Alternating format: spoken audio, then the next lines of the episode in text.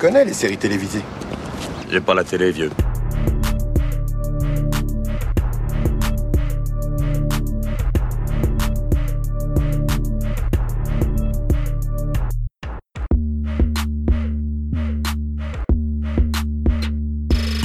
Salut à toutes, salut à tous, soyez les bienvenus dans la saison des séries, votre podcast consacré aux séries d'hier et d'aujourd'hui. Je m'appelle Junior, j'espère que vous allez bien, je suis très heureux de vous retrouver dans cette émission qui s'inscrit dans une série de podcasts dédiés à notre deuxième anniversaire. Ma complice du jour, vous aviez déjà pu l'entendre dans l'épisode consacré à Moon Knight, toujours dispo sur votre appli podcast préféré. Il s'agit d'Hélène, salut Hélène. Salut Junior. Tout va bien? Ça va. Cinquième saison, enfin on tend vers la fin. J'en peux plus, mais je pense que ça s'entendra. je, poursuis donc ma découverte de la série Outlander, création de Ronald D. Moore, pour laquelle on va aborder cette fois la saison 5. Je rappelle qu'Outlander est disponible intégralement sur Netflix. Je vous propose un premier extrait et dans la foulée, on vous dira ce qu'on a pensé du cinquième chapitre. The war will change the face of this land. There's always a war coming. But it's for us to decide which ones we fight. What are you doing? Fashioning a circle. Perhaps you can ask those that can travel to and fro to go back and change things. Make things here different. Claire, Brianna, Roger, we all came to this time from another. because they did, you have everything you've ever wanted. I don't resent you for it. But I must do what I must. And you cannot resent me for that either. Nothing could ever make me resent you. Hélène, comme d'habitude, avant de plonger pleinement dans cette saison 5, est-ce que tu peux nous recontextualiser un peu et nous dire où en était-on? Alors, où en était-on euh, On était-on euh, était-on euh, Waouh, tu me prends, tu me prends à chaud comme ça, direct cash. Tu te doutes bien que la formulation est un clin d'œil. J'ai à peine eu le temps de dire bonjour que ça part en cacahuète. Et c'est pas moi, vous l'avez remarqué. Donc, alors, je vais tenter de recontextualiser sans les tétons. Alors, nous avions donc laissé Petit Anne chez les Indiens qui avait l'air de s'y plaire, hein, faut dire clairement les choses, puisqu'il l'avait échangé avec Roger, le pauvre Roger, qui avait quand même s'était tapé plus de 1000 bornes à pied. Euh, Roger, euh, suite à cet effort de marche intense et les cloques qu'il avait au pied, a mis du temps, mais il a finalement euh, décidé d'accepter le bébé de Brianna et donc Brianna avec, évidemment. Donc ils étaient in love dans le jardin de Tanjocasta.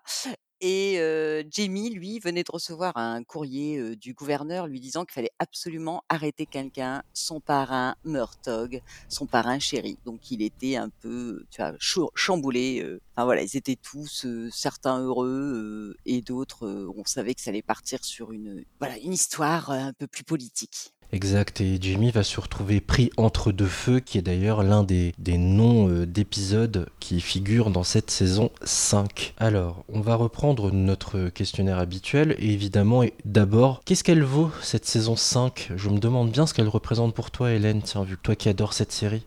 Alors, euh, moi, je te dirais franchement que le générique, déjà, on va commencer par ça. Le générique, j'ai eu beaucoup de mal parce que c'est carrément lyrique. C'est la première fois que je passais le générique parce que franchement, j'aimais pas. Que vaut cette saison 5? Moi, je l'aime bien cette saison 5 à part, le générique.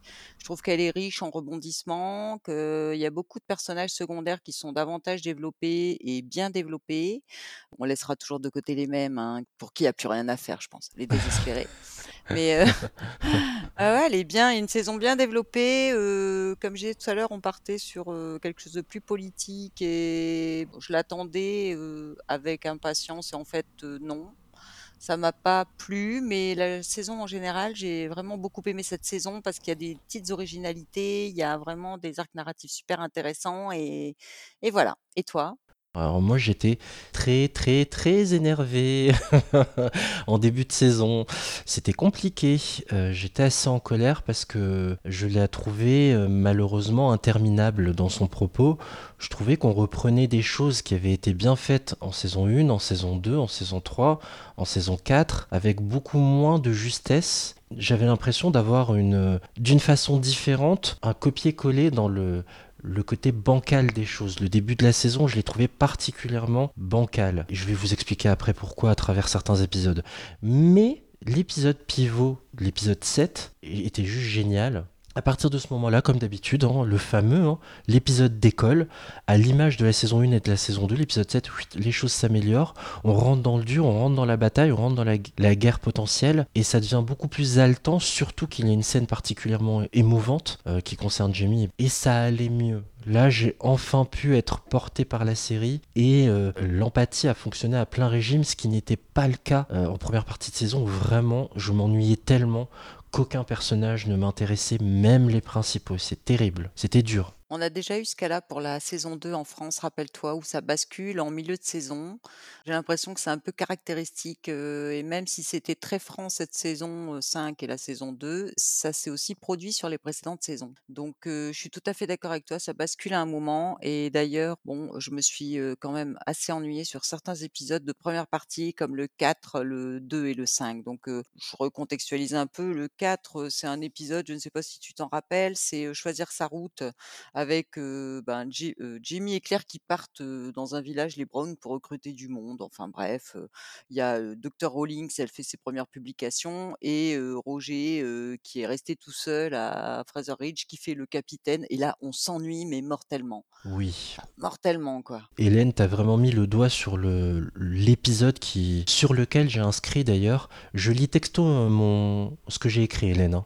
La série sur ces quatre premiers épisodes se répète inlassablement et Jamie et Claire ne sont que des espèces de personnages intermédiaires qui sont là pour régler les histoires des personnages secondaires. C'est totalement bancal, c'est pas intéressant. Heureusement qu'on a la trame de Steven Bonnet qui est bien vivant et qui joue avec les nerfs de Brianna, tu sais, en laissant des indices euh, près de son bébé. Ça, c'était bien.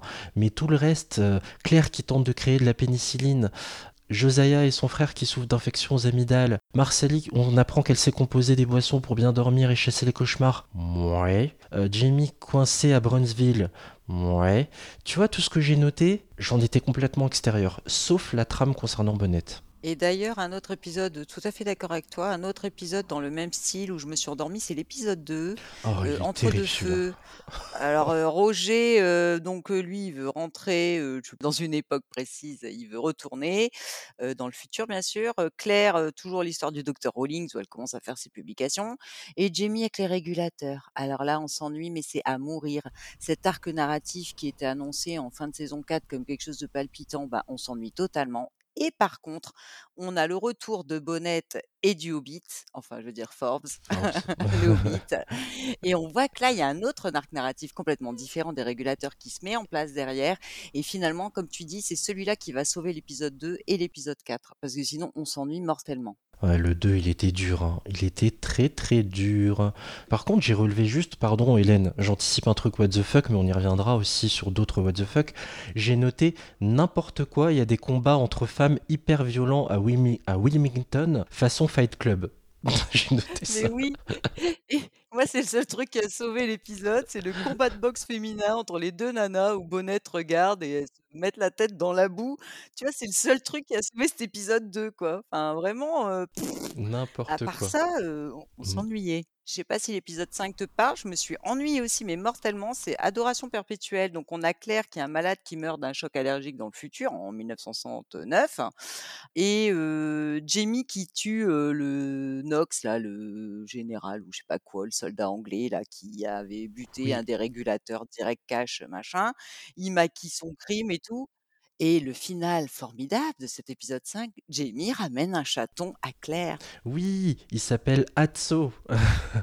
Non mais franchement cet épisode aussi là, non mais on se dit non mais attends, Trop on a drôle. l'épisode 5 déjà. Voilà, on s'ennuie quoi, le 4, le 2, le 5, ça a été mortel à part le combat de boxe. Quand on arrive à focaliser sur l'animal de tu vois, comme Rollo ou comme Atso maintenant, ça en dit long sur la qualité de, Oui, Quoique oui. ça- on, on est sensible aux animaux, Hélène aussi. euh. Dès qu'il y a un animal, ça y est, on, on- on oublie un peu tout le reste. Voilà, c'est ça. Et heureusement qu'Atso était là, franchement, parce que cette bête, euh, elle a relevé un peu le niveau de l'épisode et ça s'est fini sur un truc positif, un chaton. Comme d'hab, tu sais, quand t'es stressé, regarde des photos de chatons, euh, voilà. Fais attention, Sasuna. Pourquoi? Je l'ai trouvé dans une ruelle. Il attendait le lait de sa mère. Je pouvais pas l'abandonner. Il a pu survivre en se nourrissant de vers de terre et des bestioles. On a eu le coup de foudre l'un pour l'autre. C'est vrai, hein, Atso? Atso? Est-ce que c'est vraiment un nom? Oui. Le chat de ma mère s'appelait comme ça quand j'étais enfant. Il lui ressemble comme deux gouttes d'eau. Des vers de terre et des bestioles.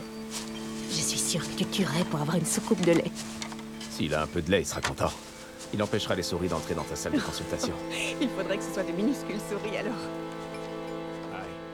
Bon, après, il n'y a pas que du mauvais. Hein. Le- Certes, le chaton nous a détendus, mais il y a quand même, moi, je voudrais quand même saluer certains épisodes de cette euh, saison qui commence, comme tu dis, à l'épisode 7. Et donc là, voilà, cet épisode, je pense que c'est ton préféré aussi. J'ai Oui, il fait partie des préférés. J'en ai relevé deux, Hélène. J'ai noté le saison 5 épisode 7 et le saison 5 épisode 12. Moi, j'ai mis le 8 en deuxième épisode préféré. Oui, il est bien aussi, oui. Ouais, donc euh, c'est vrai que cet épisode 7 qui fait la bascule, euh, il est formidable, quoi. Très belle scène de bataille et j'ai beaucoup aimé euh, de nombreux moments touchants euh, euh, concernant Murto et concernant Jocasta. Voilà, c'est vraiment plein d'événements qui, malgré le contexte qui est franchement pas engageant pour le téléspectateur, on arrive quand même à être ému et j'ai trouvé cet épisode assez fort. C'est fou d'avoir réussi à mettre de côté des éléments plus politiques, plus techniques, plus dans la négociation et d'arriver à y glisser enfin et à une juste mesure de l'émotion. Voilà. On a même il y a un quiproquo- j'ai noté quiproquo de merde hein, et ils ont réussi à pourtant rendre ça vivant. Non, mais on peut donner aussi la médaille euh, du mec, euh, du mec qui a pas de bol à Roger. Parce que Roger, il est souvent confondu avec quelqu'un d'autre, le pauvre. Et là, pour le coup, ça s'est super mal fini pour lui. Enfin, le mec, il- tu vois, il est toujours prêt à tout. Roger, c'est un petit, un petit chien fou, tu sais, qui est toujours d'accord pour faire les trucs pourris, quoi. Non, non, mais laissez, je vais y aller. Et puis, non, mais il lui arrive des trucs de dingue. Et est-ce que tu as remarqué que dans cet épisode 7, euh, donc Roger euh, reconnaît une dame qu'il a sauvée dans le bateau qui était son ancêtre? On en avait parlé euh, en saison 3, je crois. Oui. Et euh, il avait sauvé cette dame et son bébé, parce qu'il doutait bien que s'il les sauvait pas, il n'existerait pas non plus. Et euh, donc, il retrouve cette dame euh, sur le camp où il est parti porter un message à Murtock, tu vois, le gars hyper courageux, qui, enfin, enfin, il a quand même merdé avec sa petite pochette dans sa poche, quoi, enfin, sa petite fleur jaune, je sais plus ce que c'était là dans sa poche, qui, voilà, son maillot de joueur. C'est c'est une espèce de fleur pour indiquer qu'il fait partie de la milice de Jamie face au régulateur. En gros, pour résumer, les Anglais étaient en rouge, euh, les régulateurs étaient en bleu. euh, donc, euh, Roger avait un maillot rouge, il l'a bourré dans sa poche pour courir chez les Bleus, envoyer un message à Murtog. Et tout à coup, il se dispute avec quelqu'un qui est son ancêtre, en fait. Parce que le mari, il voit la dame, il commence à se taper à discute. Et comme un bon mec du XXe siècle, il la prend dans ses bras pour faire un calinou, euh, ce qui est super mal perçu au XVIIIe siècle. Ben oui, Et là, le mari arrive. Et le mari avec sa perruque, vous l'avez tous reconnu, c'est je l'ai même pas reconnu.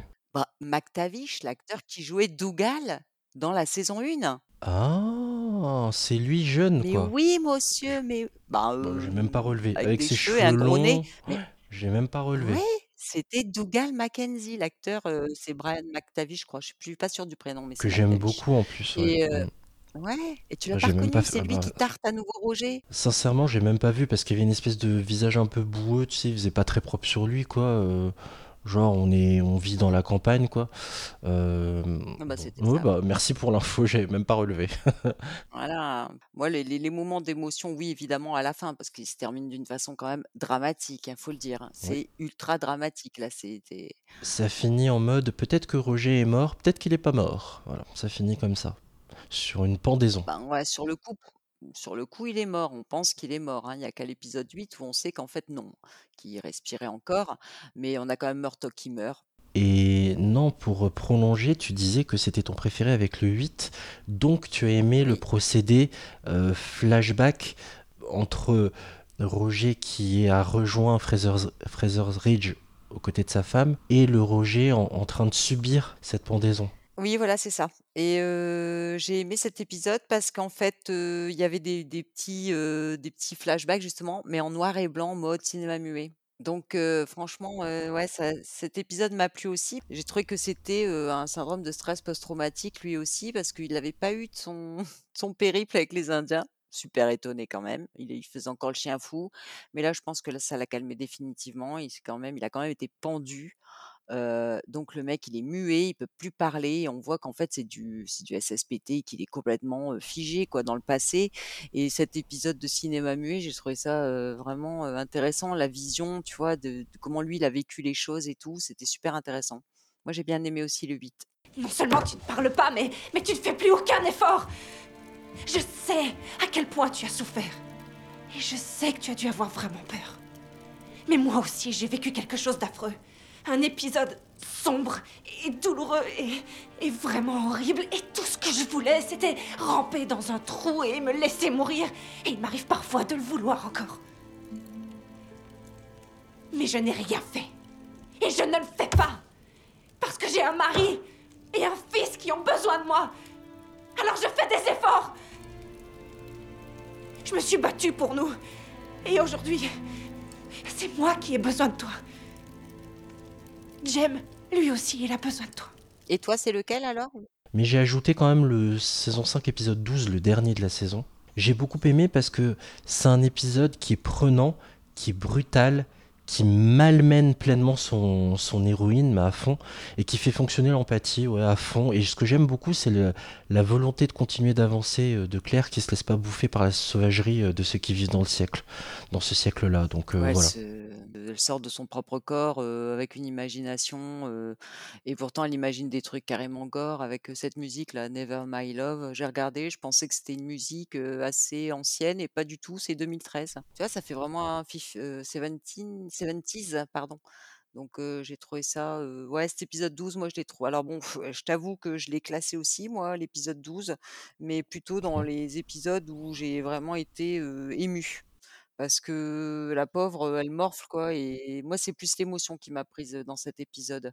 Et pour en revenir à l'épisode 8, c'était aussi l'émotion parce que quand c'est l'épisode 8, on voit revenir Petit Anne et les deux dépressifs hein, partent en forêt tous les deux et on, se doute pas de qui va sauver l'autre. Et je trouvais que c'était une belle, un beau moment aussi, tu sais, par rapport à tout ça, à la volonté de Roger, qui est aussi quelqu'un de, on retrouve le Roger volontaire et une sacrée force de caractère. Et là, dans l'épisode 12, c'est ça qui m'a ému aussi, c'est euh, la, la, la, volonté de Claire. Euh, de, de s'en sortir et comment elle sort de son corps pour réussir à surmonter ouais. cette épreuve. Euh, et apparemment, dans les sites de fans pour ton épisode 12 que tu aimes là, avec les, les scènes qui sont tournées dans les années 70, apparemment l'orange est un symbole de quelque chose. Enfin, j'ai pas tout retenu, mais il mmh. y a des messages subliminaux. Ça fait très Amélie Poulain hein, dans la coloration de l'image. Ouais, et en fait, il y a des symboles, des couleurs. Il y a, je me rappelle que l'orange signifie quelque chose parce qu'apparemment, en, je ne sais plus dans quelle saison,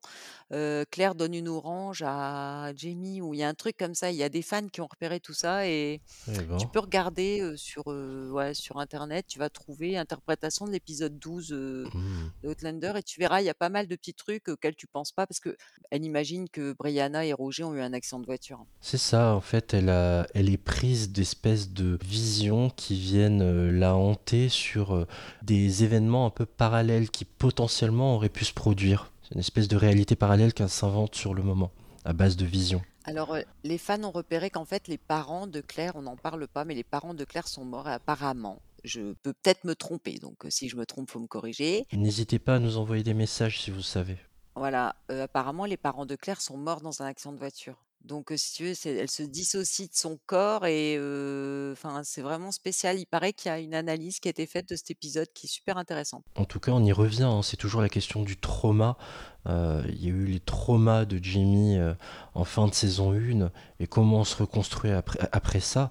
Et c'est un allié extrêmement précieux pour sa reconstruction à elle. Et tu te souviens de cette tirade, Hélène, qu'a qu Claire et qui dit. Euh, et elle raconte tout ce qui lui est arrivé dans ce siècle, elle dit c'est pas ça qui va m'arrêter en gros. Ça c'est plutôt bien, bien fait. Elle refuse de se laisser abattre, euh, vraiment une sacrée volonté parce qu'elle se fait vraiment défoncer la pauvre. Hein, et non non mais vraiment euh, une volonté à toute épreuve quoi, parce que en fait elle résume tout ce qu'elle a vécu dans sa vie et de difficile et ouais ouais c'est émouvant, c'est un épisode. Moi c'est l'épisode qui m'a le plus ému, tu vois.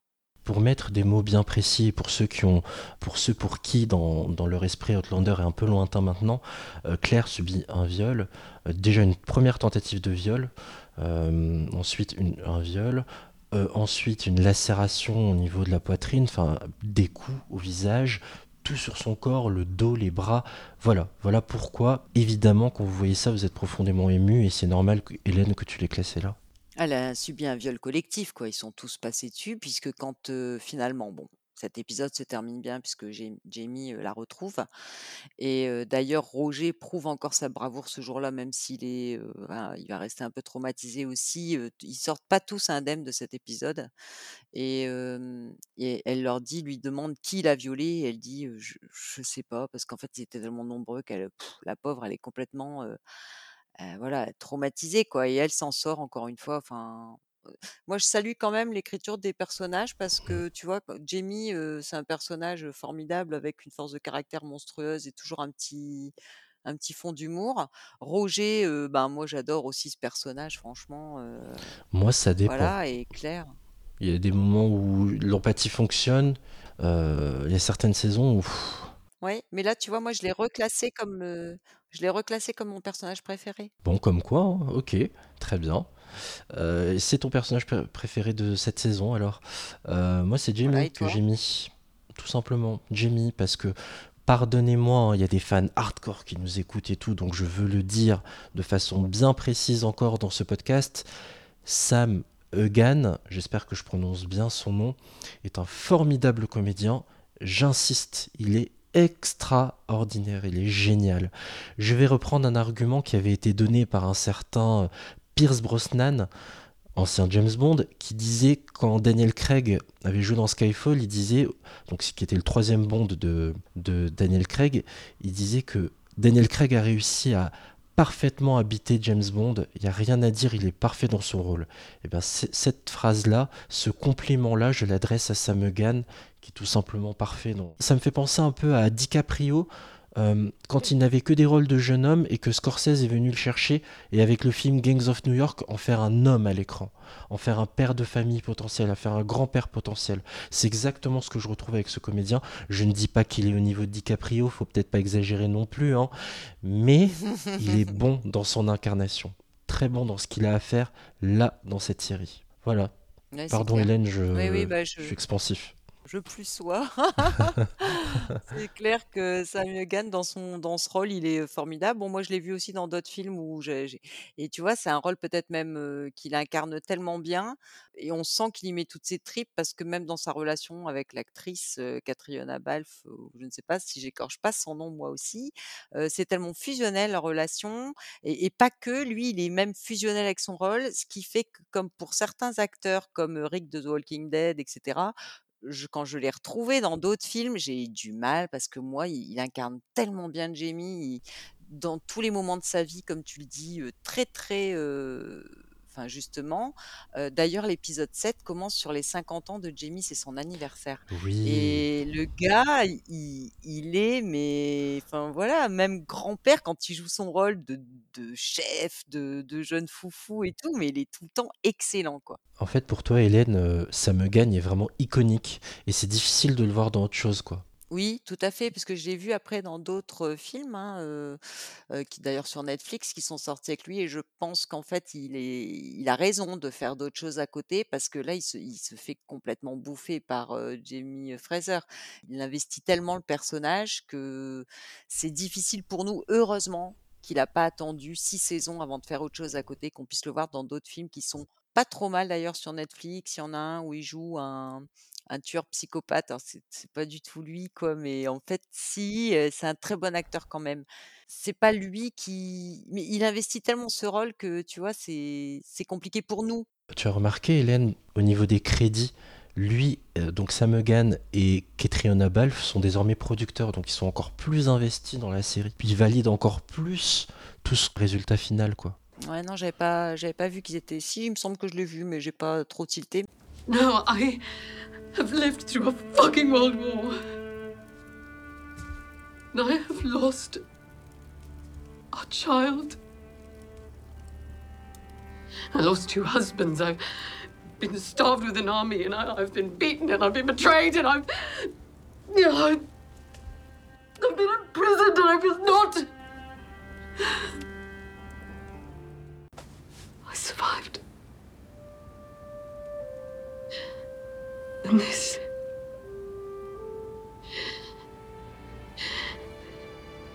am supposed to be shattered by this. Well, I won't be. Honnêtement, plus ça avance, est-ce que tu as trouvé que les personnages secondaires ont commencé à prendre plus d'importance, toi, en ce qui te concerne? Euh, difficile ta question, euh, ça dépend lesquels. Euh, le, pour être très honnête, j'ai beaucoup mis personnages que je déteste par-dessus tout, certains personnages secondaires. J'ai pas listé parce qu'ils sont assez nombreux et j'oublie, excuse-moi Hélène, il y a tellement de noms. Tu vois, c'est ça qui muse aussi dans la série, c'est que depuis la première saison, je suis noyé sous les noms. Je cherche dans les personnages secondaires, il y a une affection qui grandit pour Marsali, je dirais, parce qu'elle est bonne patte, tout simplement. Elle respire la gentillesse. C'est l'antithèse de Lyrie. Ah, tout à fait, ouais, c'est clair. Je la, je la garderai elle qui me touche. Fergus euh, parfois m'indiffère, parfois m'agace. Euh, je cherche, je cherche, je cherche. John Gray, on le voit, mais pas autant que j'aimerais. Mais quand il apparaît, il est toujours aussi précieux. Évidemment, euh, petit Yann, que j'aime beaucoup, mal- malgré son changement de physique. Ah, Hélène, elle valide pas. T'aimes pas petit Non, Yann, saoule? Petit Yann, non. Euh, je sais pas, je... quand il est revenu avec son air grave, là, je le préférais quand il était un peu rigolo. Mhm. Quand il est revenu avec son air grave et qu'il part dans la forêt avec Roger, euh, pff.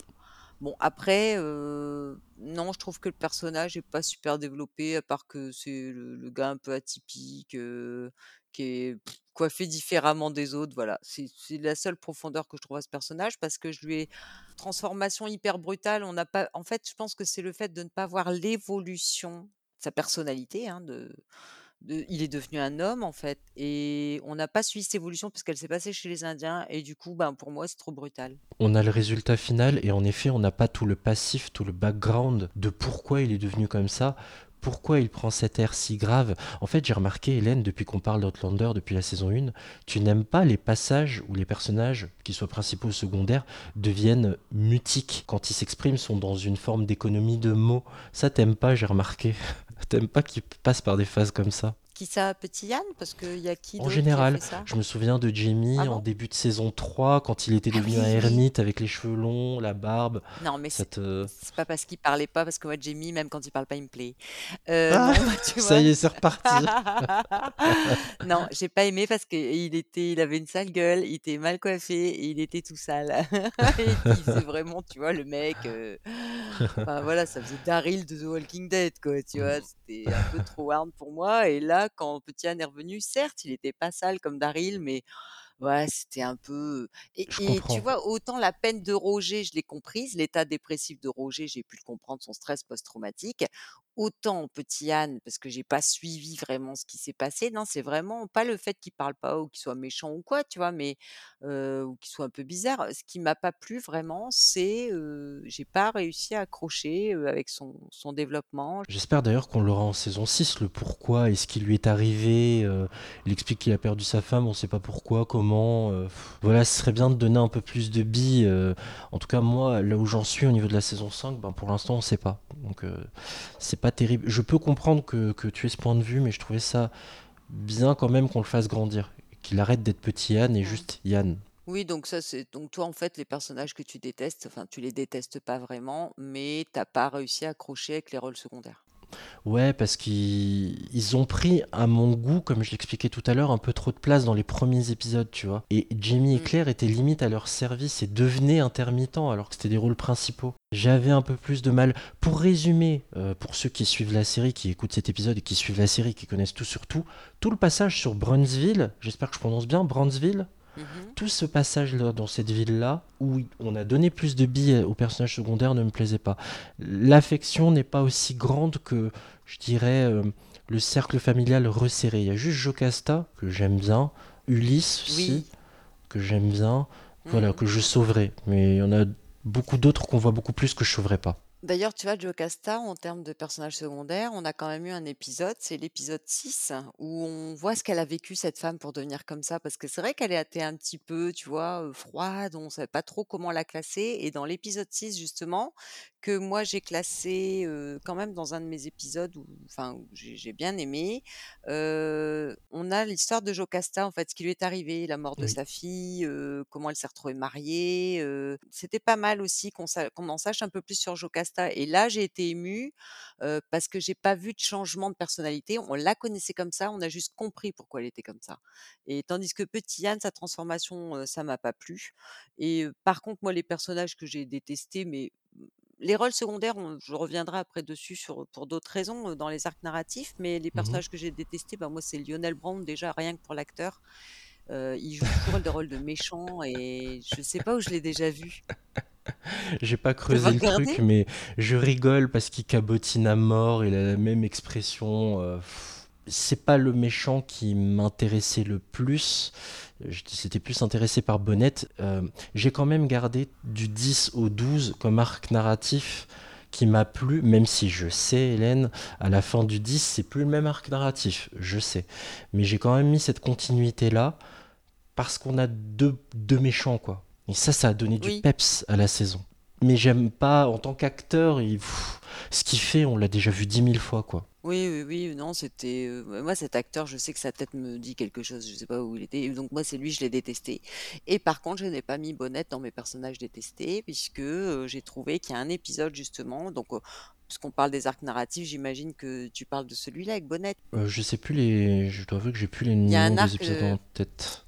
Alors en fait, Bonnette, bah, dès le début, quand je te dis on retrouve Bonnette, qui prépare un sale coup avec, le Hobbit, c'est dès l'épisode 2, on voit que Bonnette, qui est toujours vivant bien sûr, pense que Jérémia, le fils de Brianna, est son fils Oui. et le Hobbit, Forbes, étant le notaire de Jocasta, et puis que Bonnette fait des affaires un peu avec tout le monde d'ailleurs, avec tous les les gogols du coin, enfin les genre, monsieur Weasley là, qui est tout farineux avec sa mouche, il apprend par Forbes que, cet enfant va devenir l'héritier de Jocasta et donc de tout Riverrun et Bonnette dis pensant être le père de l'enfant puisqu'il a eu plus ou moins des aveux de la part de Brianna quand il était en prison juste avant qu'il y ait une bombe qui explose et cetera, heu, pense pouvoir récupérer l'héritage de Jocasta et il monte déjà son plomb son plan avec, heu, le Hobbit, heu, Forbes, Mmh. en épisode 2.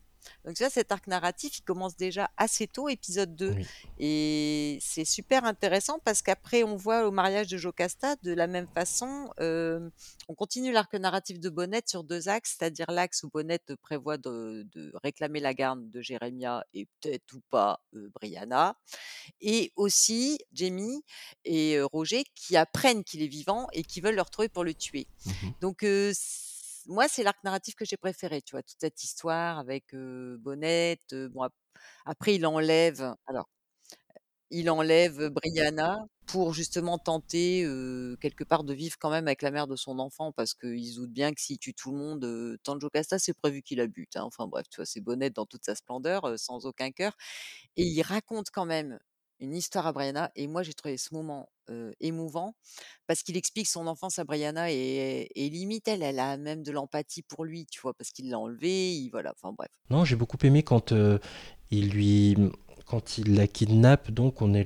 et que, mmh, évidemment elle a peur de subir un viol, Brianna et elle, heu, prend le soin de dire: «Si vous voulez me traiter comme une grande dame, écout écoutez-moi prendre le soin de vous raconter une histoire». Elle tombe sur un vieux bouquin, genre l'art de l'agriculture ou je sais pas quoi et elle Ouais, commence à ça. lui déclamer Moby Dick et on nous à une moindre mesure, hein, parce que Bonnette c'est une raclure, on nous humanise Bonnette le temps d'un épisode et j'ai trouvé ça fabuleux la façon dont ça a été fait, ouais. Mais tout à fait et en plus, tu vois, on apprend un peu, heu, comment il est devenu un psychopathe parce qu'il faut le dire et qu'il a 2 c'est les 2 faces d'une même pièce parce que rappelle-toi, il joue toujours avec une pièce à pile ou face et en fait, c'est Bonnette. Bonnette, c'est quelqu'un, heu, qui, heu, avec enfin, il est ignoble, enfin, c'est un psychopathe. Avec ce caractère-là, ce masque-là, il cache, heu, vraiment une enfance terrible et Brianna s'en rend compte. D'ailleurs, bon, il échoue, hein, on va le dire, heu, clairement, il échoue dans l'arc narratif, il Mmh. échoue à enlever, heu, Brianna et à enlever Jérémia, puisqu'on voit qu'il avait laissé des petites poupées à Jérémia et cetera. Donc il avait bien préparé son coup. Comme tu disais tout à l'heure, l'ombre de Bonnette ve se volait au-dessus de Riv hem, Fraser, heu, Ridge et donc ils finissent par, bref, choper, heu, Bonnette et ils le tuent pas. Donc tout le monde est d'accord pour pas le tuer, donc il est arrêté, il est jugé, etc. Et il raconte à Brianna, quand elle lui raconte l'histoire de Moby Dick, etc., il lui fait part de, de- de- d'une hantise qu'il a eue, c'est qu'il a failli mourir noyé et que dans ses cauchemars, c'est ce qui revient, il a peur de mourir noyé. Mhm. Et là, il est condamné à être noyé. Et t'as Brianna dans un dernier élan d'empathie, malgré euh, ce qu'il avait prévu de lui faire à elle, à son fils, qui vient l'achever. Ben là, c'est clairement, euh, quand il y a eu cette scène, je me suis dit clairement qu'on est dans tout euh, l'aspect féministe de la série, quoi. C'est euh, la revanche de la personne agressée qui s'en prend à son, bourreau, à son bourreau. Je sais pas si vraiment elle voulait euh, abréger ses souffrances. Je crois qu'elle voilà, elle voulait surtout s'assurer qu'il est mort, non? D'un côté, elle voulait s'assurer qu'il était mort, mais de l'autre côté, quand il lui raconte son cauchemar, il lui dit bien qu'il voit l'eau arriver sur lui, qu'il a l'impression qu'il va se noyer. Et là, il le condamne à mourir noyé. Et quand euh, Roger demande à Brianna, c'était pour savoir, pour être sûr qu'il soit mort, elle répond pas. Parce qu'en fait, elle, elle sait que lui, son, son truc, c'était la- l'angoisse de mourir de, de noyade, en fait. Et donc, euh, quand là, il est condamné à être noyé, bah, elle, je pense que c'est un ultime geste d'empathie. Moi, je le vois comme ça. Hmm, j'y avais pas pensé parce que rappelons hein, que dans la saison précédente, il s'est échappé d'une prison suite à l'explosion. On pensait qu'il était mort alors que non. Voilà. Pour moi, elle voulait juste terminer le travail et comme elle vise bien en plus, euh, on s'est servi, euh, je trouve, un, un- au bon moment et à bon escient d'une des compétences de Brianna euh, qui, pour le coup, m'a peut-être moins saoulé dans cette saison. euh. Elle m'a pas plus euh, embêté que ça dans la saison 5, finalement. This book is a good one. I think you'll like it. The mysterious sea captain of the Pequod was a man named Ahab. He stood on two legs, one of flesh and bone. The other one was was made out of the bones of a whale. His leg had been taken during a voyage by another monstrous white whale, known as Moby Dick. This is one of Jeremiah's favorites. My son likes tales of the sea. Captain Ahab nailed a doubloon to the mast of his ship and swore that there would be a great prize for the first man to sight the whale. He said they would stop at nothing until they found him and killed him.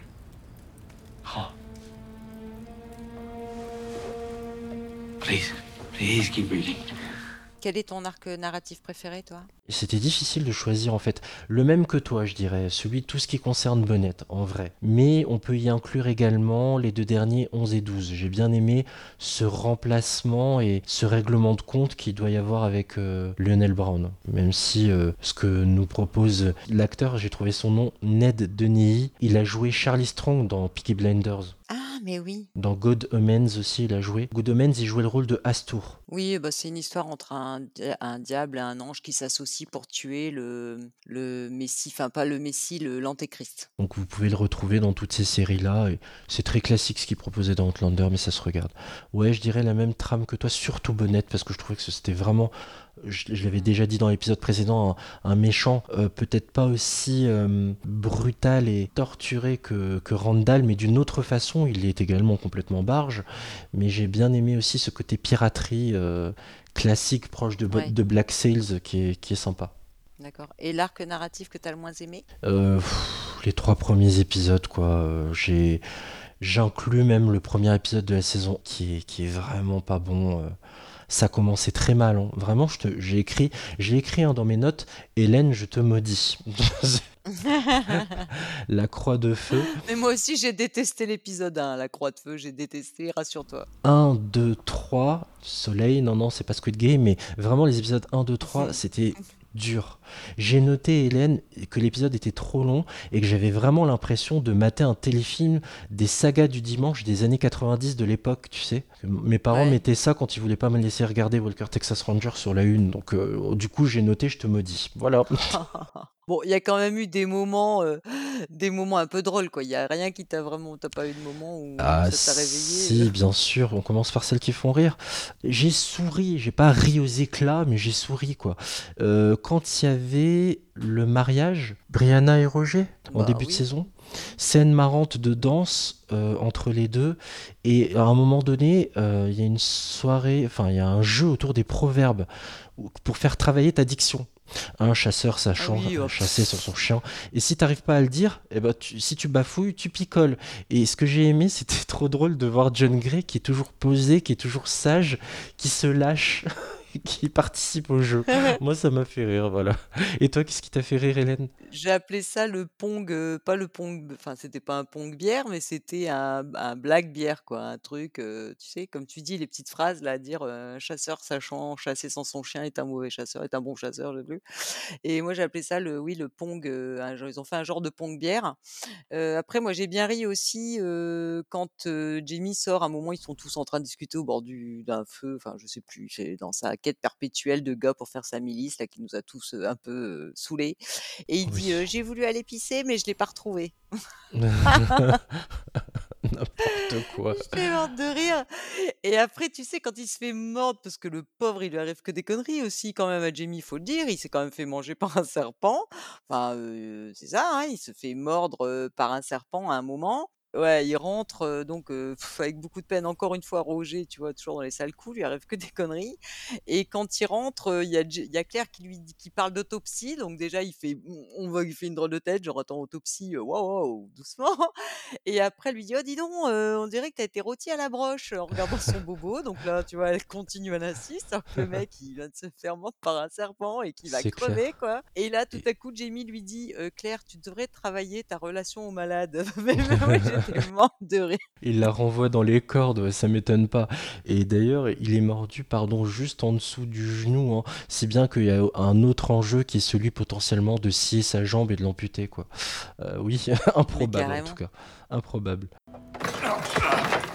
Mais enfin, qu'est-ce que tu fais? Je sais ce que tu penses et il n'en est pas question. Je ne vais pas mourir. Et je ne veux pas vivre avec une demi-jambe. Cette idée me fait horreur. Crois-moi, l'idée ne m'enchante pas non plus, mais... S'il faut choisir entre ta jambe et, et ta vie, Ce n'est pas le cas. Jimmy, ça peut le devenir. C'est hors de question. Très bien. Alors donne-moi cette maudite scie que je puisse la ranger. Ta parole. Ma quoi Ta parole. Il se peut que la fièvre me fasse délirer. Si tu me coupes la jambe, je ne pourrai pas t'en empêcher. Si tu es dans cet état, je n'aurai sans doute pas le choix. Toi, peut-être pas. Mais je, je l'ai encore. Et quand et quand ils vont chercher les asticots dans la forêt, le moment what the fuck? Ah, Ah, et l'autre, Josiah qui dit: mort. «Je les ai trouvés dans un lapin». Josiah, tout fier, tu sais? Horrible. Genre le mec, il retrouve, je sais pas, heu, Et j'en un ai une trésor, autre quoi. de scène what the fuck où euh, à un moment donné ils sont près du champ de bataille, Claire et Jamie dans une tente euh, et euh, Jamie donc c'est son anniversaire, il fête ses 50 ans, il est allongé avec sa dulcinée à côté, il, soulève son caleçon, il vérifie que tout est bien en place et il dit euh, que son en gros hein, son sexe est toujours bien dressé et bien raide le matin donc tout va bien. J'ai pu j'ai- plus la formule exacte en place, je vais essayer de vous retrouver l'extrait, mais c'était trop drôle. Oh oui, vas-y, vas-y, retrouve-nous l'extrait. Je suppose qu'il me reste encore quelques heures. Je suis venu au monde à 6h30. Ce qui fait que j'aurais vécu un demi-siècle à l'heure du souper. Et tu penses te désintégrer beaucoup d'ici là? Veux-tu que je t'apporte une canne? Ou un cornet acoustique? Quoi? Je devrais pouvoir rester entier jusqu'à ce moment clé. Quant à la machine, Tout a l'air de parfaitement fonctionner. Aucun signe de mollesse, en tout cas. tant mieux. Et aussi, heu, tu sais, le coup du bison dans le jardin? Oui, Le bison qui Euh. arrive dans le jardin, tu fais: «Non mais attends, tu what the fuck quoi, qu'est-ce qu'il fout là?» on est d'accord. Par contre, pardon Hélène, je vais égratigner un peu ta série, mais les, effets- les effets spéciaux sur cette scène, aïe aïe aïe, quand il balance Brianna, aïe aïe aïe aïe aïe aïe aïe, ça pique. hein. C'est pas Star Trek, hein, elle a juste roulé boulet alors qu'il aurait dû largement la piétiner C'est clair. Ah, c'est clair, donc Mais, bof bof ouais, bof. Alors Hélène, cette saison 5, du coup, on la met où? On la classe où? Dans mon classement? Ouais, parce que là, en premier, je sais que tu adores la première et moi aussi. Enfin, adorer, c'est un grand mot. La deuxième partie de la première est très bien. En deux, Mhm. la quatrième. La cinquième, tu la mettrais où? Alors, euh, bah, la 1, bon, la 1, c'est vraiment ma préférée, on est d'accord. Et ben moi, la 5, tu vois, je la mettrai en deuxième position. Ah, elle passe devant la 4. D'accord. Bon. Ah bah oui, parce que Roger pendu, euh, qui meurt, l'histoire de Jocasta, Jamie qui se fait mordre par un serpent, le retour de Yann, on sait pas trop ce qu'il fait, mais bon bref voilà. Non non, moi j'ai bien aimé cette saison. en plus, ça se termine d'une façon quand même horrible. Enfin, c'est vraiment marquant, c'est des épisodes marquants. Donc voilà. Et toi? D'accord, c'est marrant. Moi, je laisserai quand même la quatrième en deuxième. Je la trouve beaucoup plus équilibrée et j'étais beaucoup moins ronchon. Réécouter l'émission sur l'épisode 4 sur euh, l'intégralité de la saison. Je trouve que ouais, c'est l'une des saisons, si ce n'est peut-être la saison la plus équilibrée. Mais quand on recherche des épisodes très forts, en effet, je mets la une, la une surtout devant. Je la mettrai en troisième position quand même, la cinquième. Donc pour moi, saison 1 en premier, saison 4 en 2, saison 3 en 5, saison 5 Mhm. en 3 et la 2 en dernier. Voilà, puisque c'est la cata la 2. Oui, ah ouais, on est d'accord. hein. Alors moi, pareil, j'ai, enfin pas pareil, non, j'ai saison 1 en premier, saison 2 en dernier, on est d'accord. Mais en deuxième position, je mets la 5, à cause de la mort de Murtog et de Roger. Mm. Euh, en troisième position, moi, je mets la 3, quand on est en post-Culloden avec le retour de Claire, parce que je trouvais des, des épisodes vraiment très émouvants aussi. Euh, la 4, je la mets bah, en quatrième position. Donc tu vois, la 1 en 1, la 5 en 2, la 3 en 3, la 4 en 4 et la saison 2 en dernier pour le moment. Parfait. Si vous n'avez pas tout le classement en tête, c'est pas grave, vu qu'on va, en parlant de la dernière saison, on va faire un bilan général et on va faire un classement général de ce qu'on a préféré, euh, de l'ordre de nos saisons préférées à nous, de la meilleure à la moins bonne. On va s'arrêter là. Je rappelle que cette saison 5 d'Outlander, tout comme l'intégralité de la série, est disponible donc sur la plateforme Netflix. Enfin, on va attaquer la prochaine fois le dernier épisode sur Outlander. Je tiens à remercier ma partenaire du jour. Merci beaucoup, Hélène. Merci à toi, Junior. Merci pour ton courage. Sachez que vous pouvez retrouver cet épisode ainsi que tous les autres sur votre appli podcast préféré. On garde les bons réflexes, un commentaire et 5 étoiles pour soutenir notre podcast et montrer que vous l'aimez. Euh, je rappelle que vous pouvez nous suivre sur nos réseaux sociaux. euh, Sur Instagram, la saison des séries et sur Twitter, pilote parfait. Euh, je vous remercie de nous avoir écoutés jusqu'au bout et je vous dis à très bientôt pour un nouvel épisode. Ciao